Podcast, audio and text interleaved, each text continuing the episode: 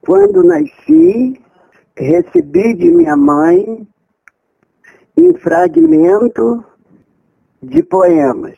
Todos os pedaços do mundo, cada verso um contorno de alma exposta, uma rota de descaminhos, em rimas tortas, versos livres, abertos, sem medo de atravessar a vida.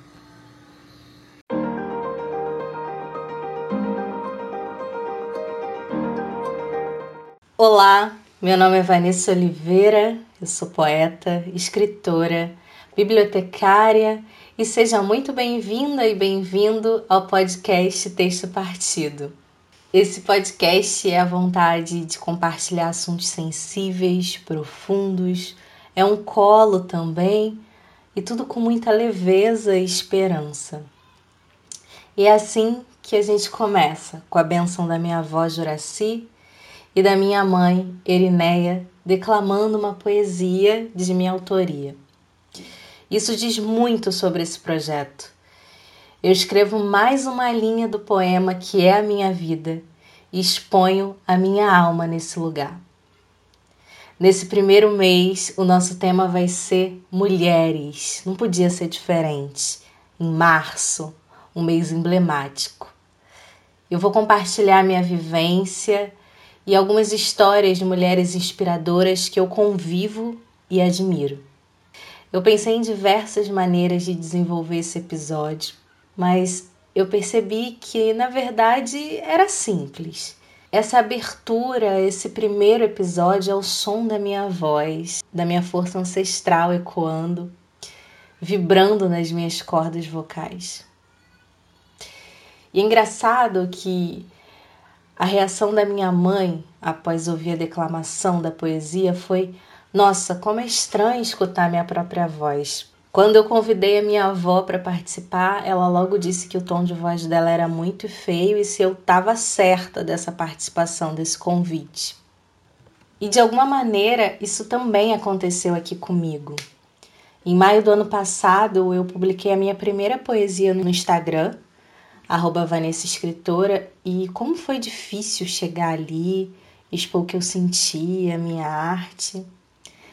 É uma reação de medo ali diante da minha própria voz.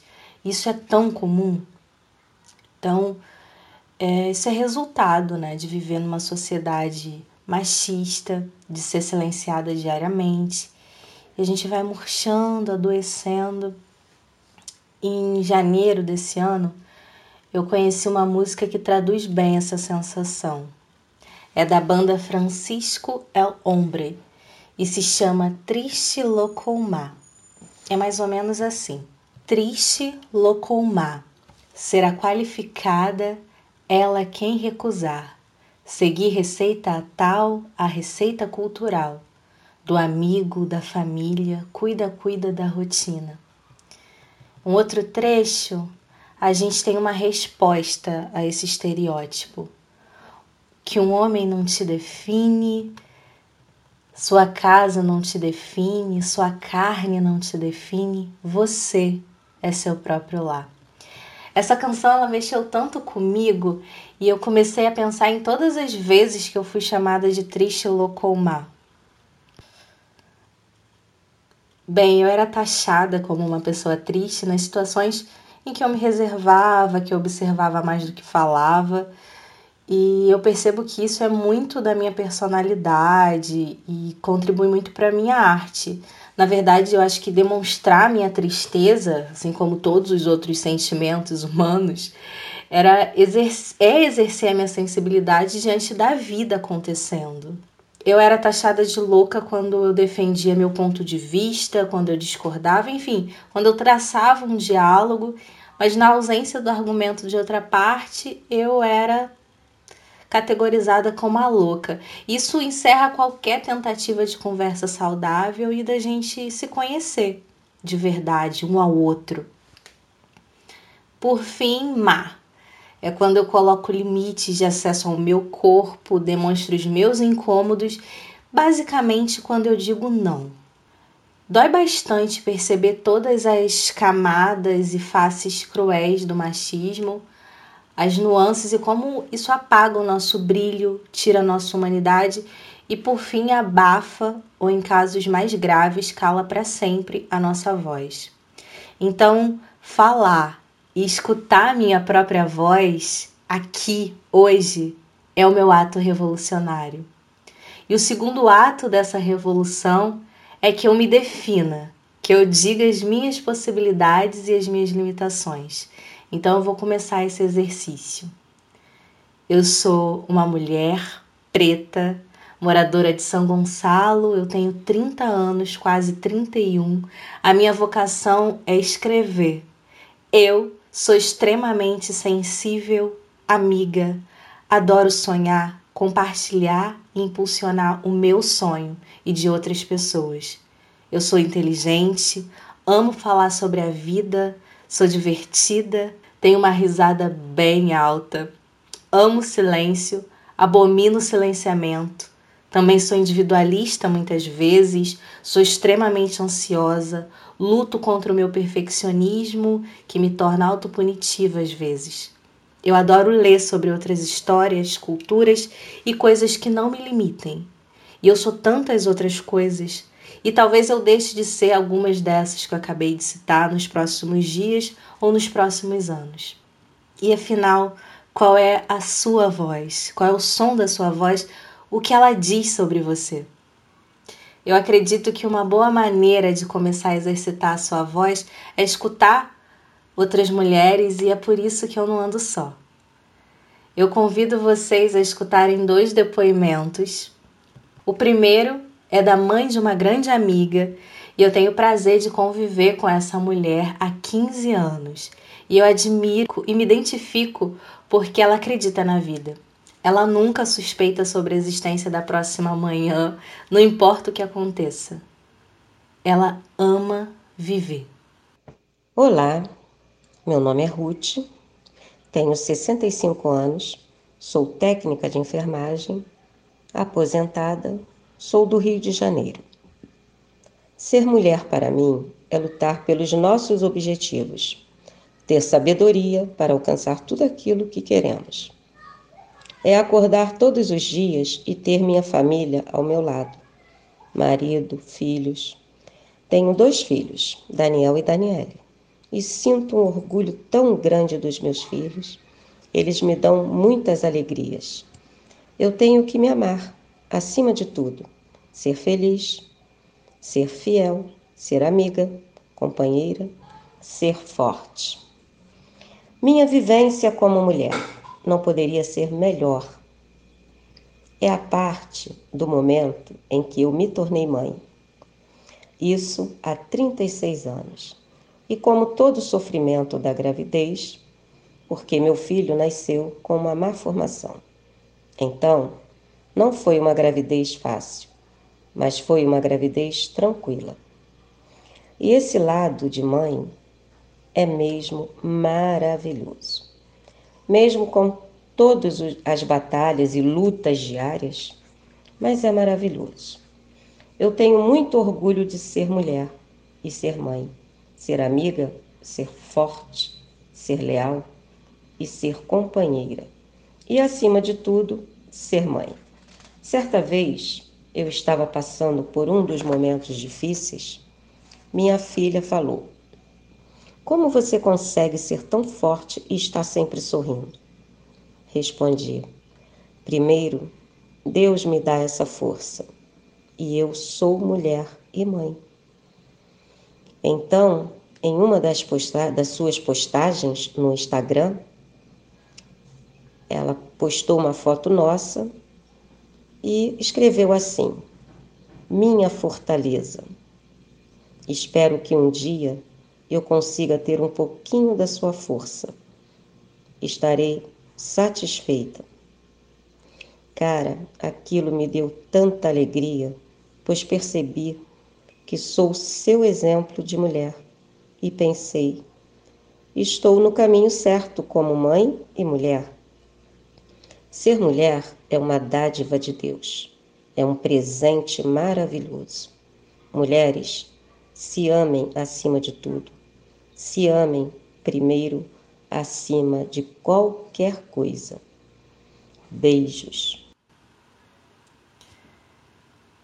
O segundo depoimento é de outra mulher, igualmente incrível, que me ajudou diretamente a estar aqui hoje.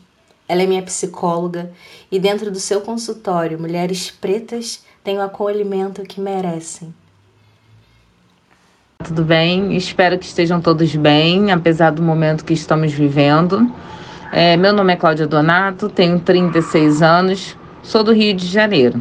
Sou psicóloga, atuo na clínica, tenho 10 anos de experiência e trabalho com a terapia cognitivo-comportamental, terapia dos esquemas e psicologia positiva. E essa é a minha profissão, eu amo o que eu faço. E não tem como falar da Cláudia se eu não falar da Cláudia enquanto mulher negra nessa sociedade, que se entendeu enquanto mulher negra é, tem alguns anos, que essa vivência ela foi passando por essa trajetória, né? Então eu tenho hoje 36 anos, é, na, na minha época, né? Falar como os nossos avós, né?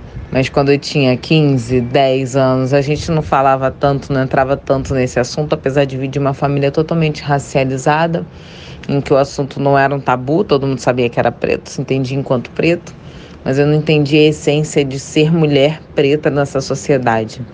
E aí eu vim me construindo, construindo a minha história. Entrei na faculdade bem cedo, já que também vim de uma família aí de, de classe média, entrei 18 anos, 19 anos. E essa foi a minha trajetória, né, enquanto mulher. Passei por algumas questões que são muito raciais na época da escola, né, preconceito, racismo, sempre preterida, sempre pelos cantos, muito medo e sem saber o que aquilo significava bem, né? Aquilo, o que era aquilo que a gente sentia?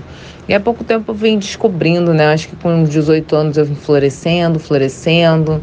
E os estudos, lembrando que a minha clínica é toda racializada, interseccional, né? Entendendo esse indivíduo enquanto gênero, classe, raça. E eu vim me entendendo, o processo terapêutico também vai fazendo a gente tirando algumas camadas, algumas camadas. E aí eu fui florescendo. E com a transição, esse processo também ele foi se elaborando e essa, e essa Cláudia veio se construindo, fortalecendo essa autoestima, entendendo enquanto mulher preta, entendendo cada processo que que todas nós já passamos em algum momento da nossa vida, relacionamento abusivo, relacionamentos difíceis, se colocar num relacionamento de uma forma não muito saudável. Essa construção ela foi acontecendo até o dia de hoje, né?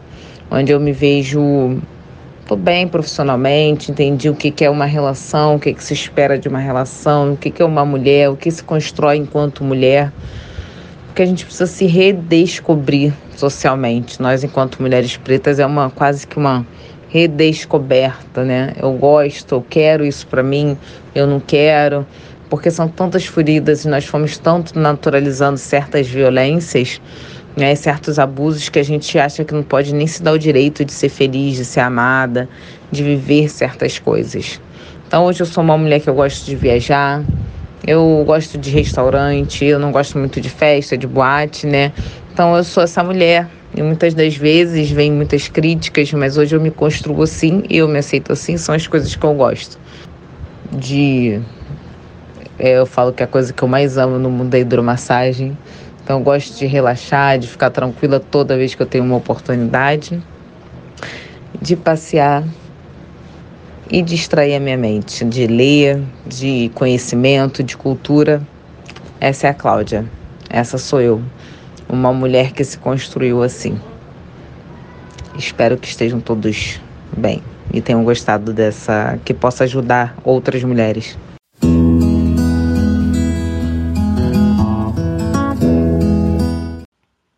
Bem, a gente está chegando no fim desse episódio e eu adoraria desejar a todas as mulheres muito amor próprio, uma rede de apoio de muito afeto, políticas públicas que nos respeitem e reconheçam a nossa força, a força que move essa sociedade e que respeitem nossos corpos, nossas vidas, as nossas vozes.